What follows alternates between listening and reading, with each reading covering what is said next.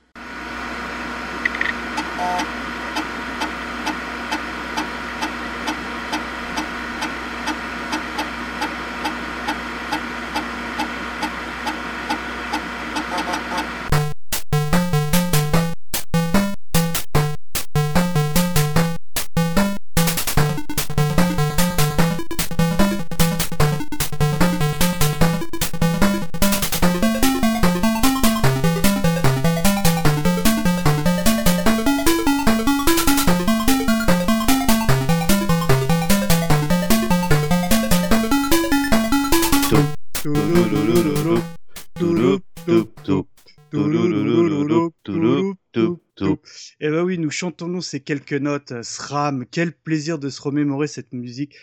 Nous ne pouvions pas commencer ce numéro sans évoquer la musique de SRAM, chère à mes comparses Looping et Subikun.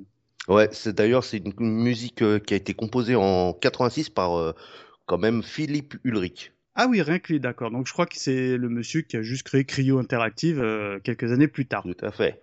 Alors, pour ce bonus stage spécial, les soundtracks de l'Amstrad, nous allons évoquer Tosmo et moi-même les musiques de cette cultissime bécane qui nous ont marqués. Pour ce faire, nous allons découper l'émission en trois parties. La première partie, les adaptations musicales de licence, les compositeurs emblématiques et enfin les musiques marquantes. Mais avant de citer ces différents jeux, est-ce que Tosmo, tu peux nous parler rapidement du chipset sonore et nous expliquer comment était encoder ces fameuses musiques Ouais, bien sûr. En fait, le chipset sonore, c'est un AY38910 de chez General Instruments. À tes souhaits. Merci. Et en fait, il a équipé euh, plusieurs machines de cette époque-là sous plusieurs variantes euh, plus ou moins euh, puissantes ou évoluées. par exemple, les Messix, l'Orica Atmos, le l'Amstrad. Euh, l'Atari ST et euh, L'Atari ST. ouais, tout à fait. Ah Et même des jeux d'arcade. Euh, on peut citer Frogger, Kung Fu Master, Jungle King, Commando, qui embarquait lui deux puces euh, sonores euh, de ce type-là. D'accord. En fait, les sons sont générés à partir d'ondes sonores très simples. Euh, par exemple, des ondes sinuosidales, des signaux carrés, euh, triangulaires ou en dents de scie. Ça, les musiciens le savent. La plupart des musiciens utilisaient des softs euh, maison pour euh, écrire leur, leur musique, mais certains programmaient directement sur la bécane en hard. On en reparlera tout à l'heure d'ailleurs. D'accord, ok. Alors, donc nous allons attaquer donc les adaptations euh, musicales de licence et euh, j'ai envie de te dire selon toi quel est le jeu dont l'adaptation musicale, on parle bien de l'adaptation musicale, est le plus euh, fidèle? Alors moi, avec mes souvenirs, c'est vrai que je me souviens de Slap Fight. C'est un shoot 'em up assez sympa qui avait été euh, fait par Teto, qui a été adapté par Probe en 1986. Par contre, on ne connaît pas euh, l'auteur de la musique, de l'adaptation. D'accord. Et la musique, tu trouves qu'elle est euh, correctement adaptée? Ah ouais, tout à fait. ouais, Eh ouais. ben écoute, euh, si on s'en écoute un petit extrait, on revient tout de suite.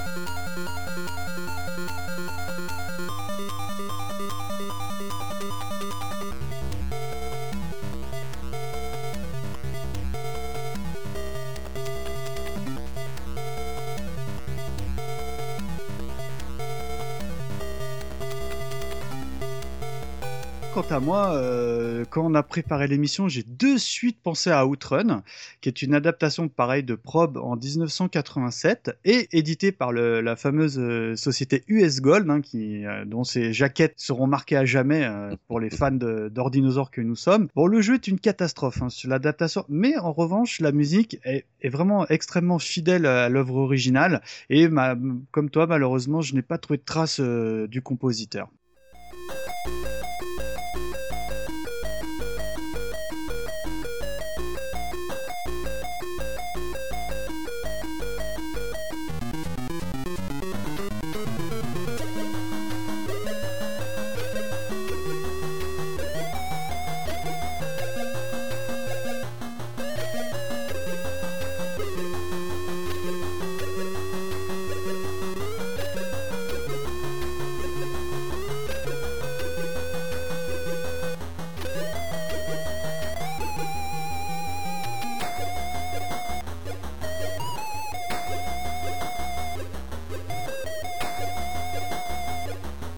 Bah écoute, moi, euh, en parlant d'adaptation, j'en ai une autre pour toi, euh, Mika. C'est un petit jeu édité par Elite avec une adaptation musicale de Robobard Mhm. et euh, ça s'appelle Thundercats, Ah bah oui, plus connu chez nous euh, Cosmo Cats.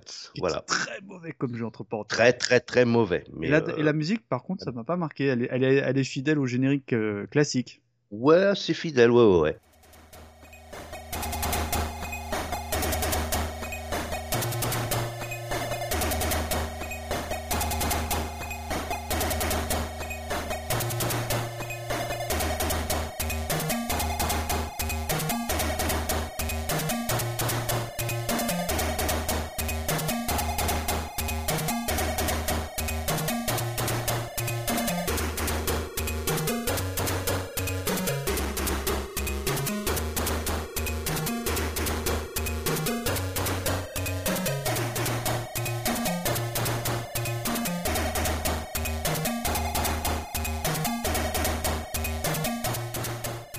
Alors là, je vais peut-être parler de peut-être pas le pire des jeux Amstrad, mais on n'en est pas loin. Je vais vous parler de Airwolf, plus connu sous nos contrées de, de, bah, de Supercopter, qui est un jeu euh, édité par Elite en 1985, distribué par Amsoft, et qui est vraiment euh, honteux comme jeu. En revanche, euh, la musique sur Amstrad était vraiment bien, bien, bien fidèle à la série, et je pense que c'est pour cela qu'on a, on a persévéré à essayer d'y jouer à l'époque.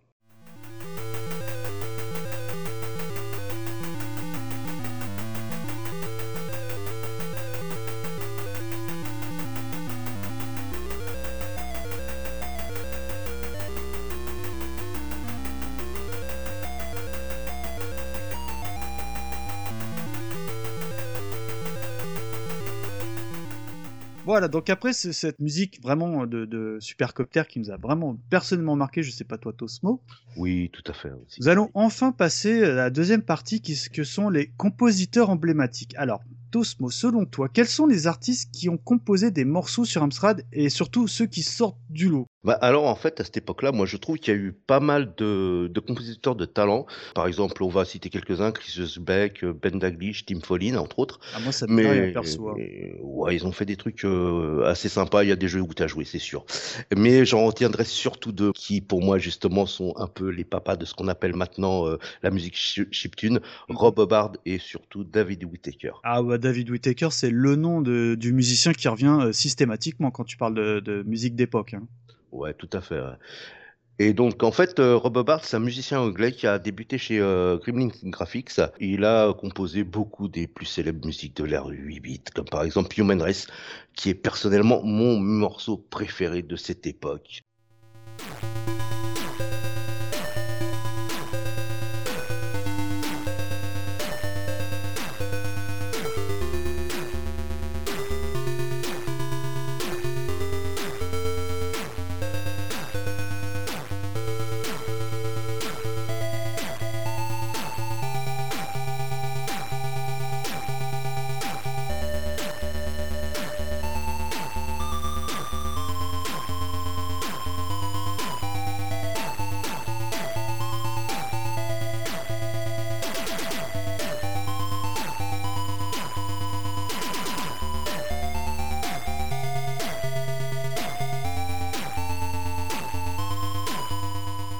Est-ce que tu as quand même des choses à nous dire sur euh, Monsieur David Whittaker? Oui, bien sûr. Alors, monsieur David Whittaker est anglais aussi, comme son copain Rob Howard. D'ailleurs, ils étaient amis. Par contre, lui, c'est un hardcore. Hein. Lui, euh, il programme directement en assembleur ses musiques. D'accord, mais euh, ça s'entend hein, dans les compos parce que tu sens qu'il y a des notes que tu retrouves pas ailleurs quand même, hein, parce que tu sens qu'il travaille vraiment le, logiciel de fond en comble, qu'il en exploite euh, tout ce qui est possible d'en faire. Ah ouais, tout à fait. Lui, c'est, il va directement au chip sonore et euh, c'est tout quoi. et il crée même son format de fichier, le DW. D'accord. Et donc après, bon, fin des années 80-90, il va chez Electronic Arts avec son pote Rob Howard et il y a une petite anecdote, mhm. c'est ah, que, que le morceau euh, 400 du groupe euh, électro Zombie Nation est une reprise de son euh, morceau, d'un de ses morceaux qu'il a fait pour le jeu Lazy Jones. Sinon, il a composé pas mal de choses, dont par exemple un jeu que j'adore et, et dont la musique est terrible aussi pour moi, c'est Xenon premier du nom.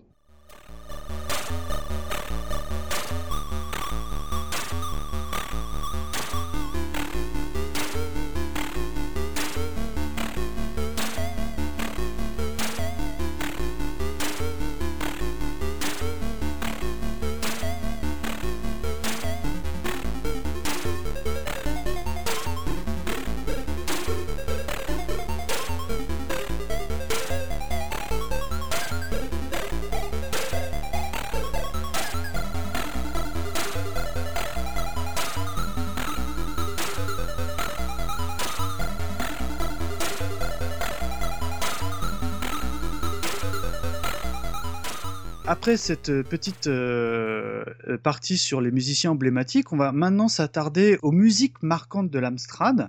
Et donc pour cette troisième partie, Tosmo et moi, nous vous avons sélectionné les musiques tellement emblématiques de cette mythique bécane que nous le remémorons immédiatement à la simple évocation du titre. Alors Tosmo, est-ce que tu peux nous sortir, selon toi, un gros titre qui limite nous a plus marqué par sa musique presque par le jeu? En fait, un jeu qui m'a marqué par sa musique et par le, jeu lui-même, euh, qui était très très bon en fait, euh, c'était Commando. Ah bah oui, Commando, culte, hein. La musique également. Hein. Ouais, tout à fait. Édité en 85 par Elite, c'est une adaptation du jeu d'arcade. Et bien sûr, euh, ça a été adapté par monsieur Rob Hubbard musicalement.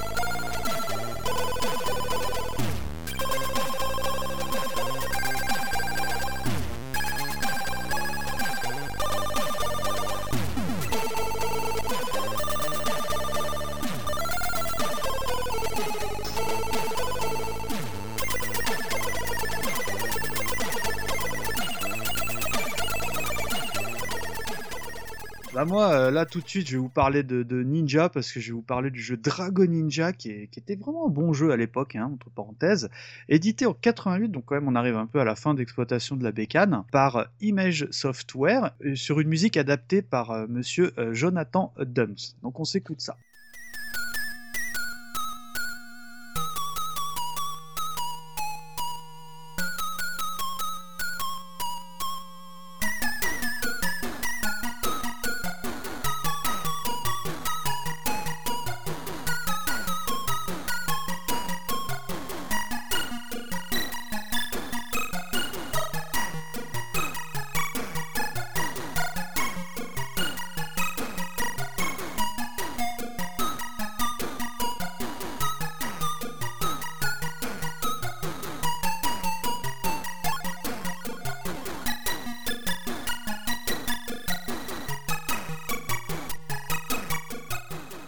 Est-ce que t'as marqué celle-ci euh euh, Pas trop, parce qu'en fait, moi, je l'ai joué sur, Atari ST, ce jeu-là. Donc, ah bah oui, euh, ah bah t'avais déjà basculé, on va dire. J'avais déjà basculé, effectivement. Comme tu disais, c'était une musique de fin de génération. D'accord. Alors là, tu, dans le, tes choix, parce que bien évidemment, j'ai ta liste sous les yeux, tu nous as retenu un jeu qui s'appelle BMX Simulator 2 de Codemaster. Est-ce que tu peux nous en parler? Parce que personnellement, je vois absolument pas ce que c'est. Alors, moi et mes potes, on était fans.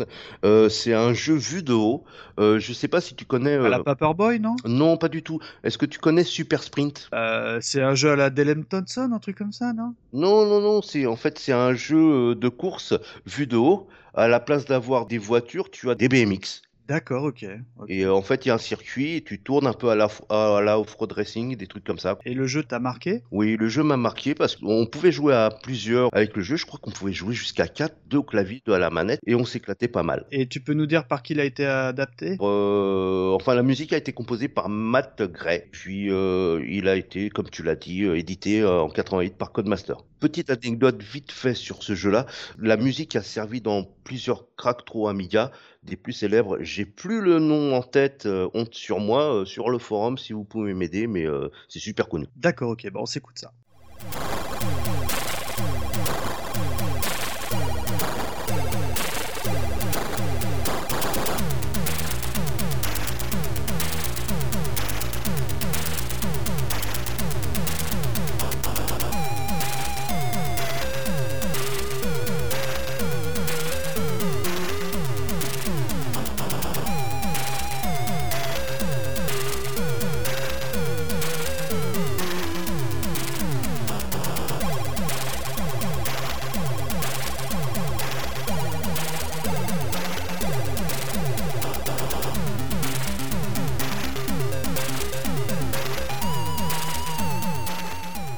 Moi, je vais quand même la jouer un truc un peu plus classique parce que, encore une fois, je vais vous parler de Ninja et parce que je vais vous parler de Saboteur 2. Euh, un jeu en noir et blanc, euh, qui est le 2, c'est parce que c'était avec une femme, que tu, tu incarnais un- Ouais. une femme ninja, édité par Dunrell, euh, Du- Durell pardon, en 85 sur une musique bah, encore de Monsieur Rob Hubbard. Donc on s'écoute ça.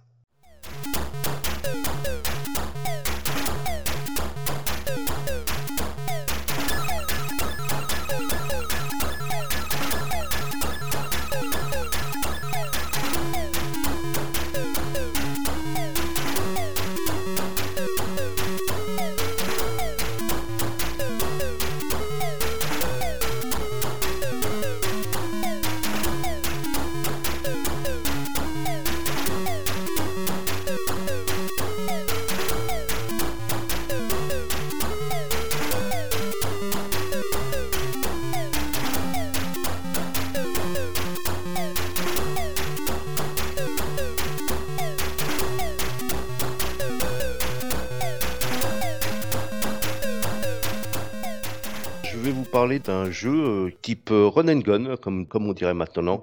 Mhm. C'est Trantor. Ah oui, 30 ans. ouais. Édité en 87 par Probe Software, c'était super coloré avec de très gros sprites, ça envoyait du lourd. Et c'est bien sûr Monsieur David Whittaker à la musique.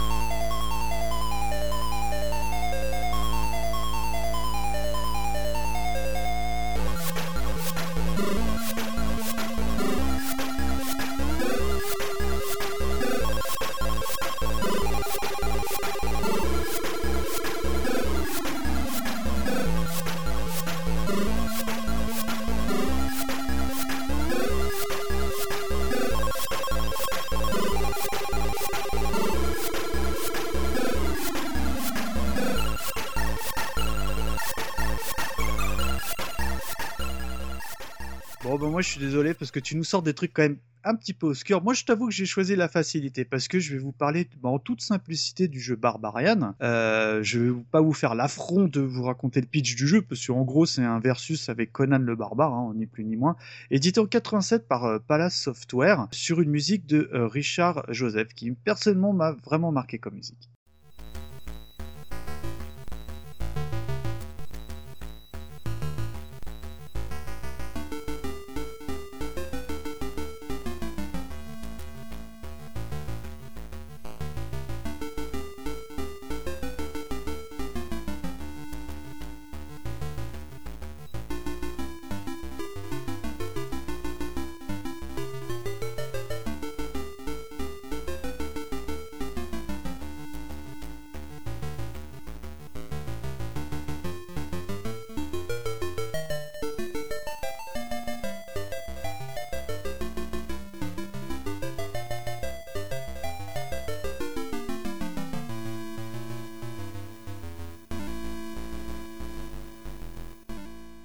Oui, bah Mikado, tu dis des trucs obscurs, obscurs, mais non, non, non, hein, moi avec mes potes on s'éclatait bien. Tiens, d'ailleurs, euh, euh, j'en ai un autre pour toi. Euh, Warrock, édité en 87 par Proteus Development, qui a été composé bien évidemment par Rob Bard. C'est un shoot euh, assez sympa.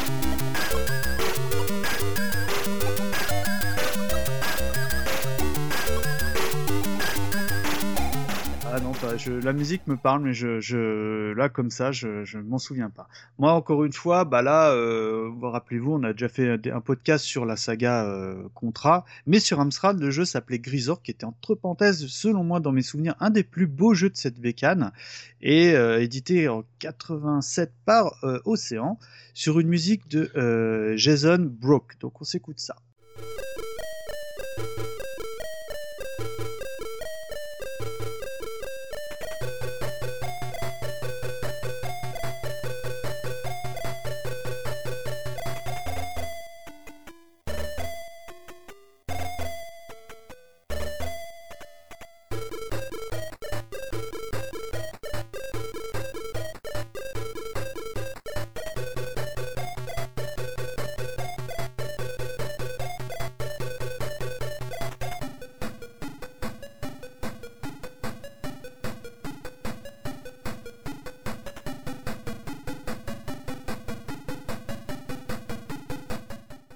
Bah écoute, euh, Mikado, là, euh, moi j'en ai encore un autre, un, un petit dernier pour la route.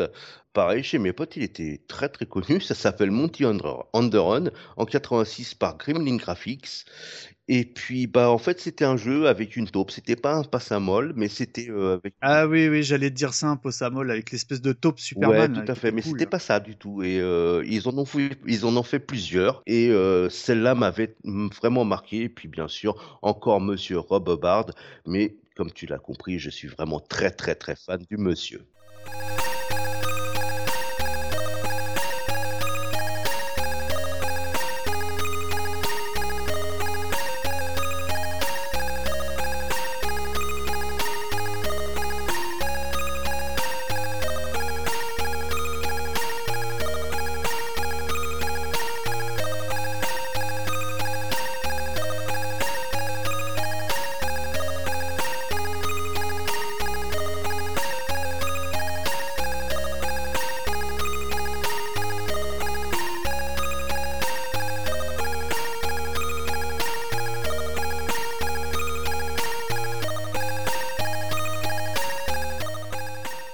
J'ai gardé mon titre préféré pour la fin. Bon, je, je euh, une musique composée par David euh, Whittaker. Comme je le disais, je, on sent que le type maîtrisait parfaitement cette techno parce que je vais vous proposer la musique du jeu Glider Rider de 1986, qui est un jeu, euh, une espèce, je sais pas si tu te souviens, une espèce de vélo en 3D isométrique qui pouvait se transformer en, en deltaplane, En oui, euh, Deltaplane, ouais, ouais, ouais, si j'ai joué un petit peu, ouais. qui était de mémoire pas très bon, mais alors la musique était cultissime.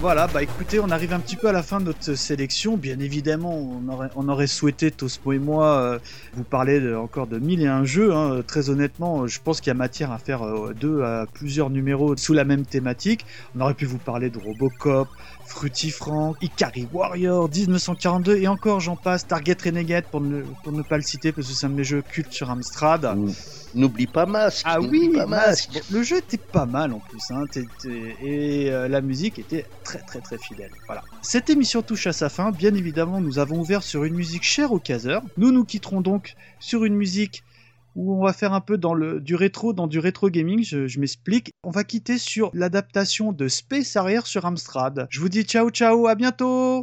Salut à tous. Bye.